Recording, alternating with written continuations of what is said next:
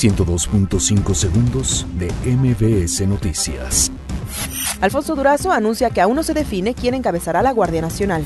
Carlos Ursúa asegura que el gobierno trabaja para eliminar normas que discriminen acceso al sistema financiero. La Secretaría de Trabajo y Previsión Social detecta 50 empresas que han intentado lucrar con jóvenes construyendo el futuro. Alejandro Armenta acepta llamado a la reconciliación que realizó Miguel Barbosa.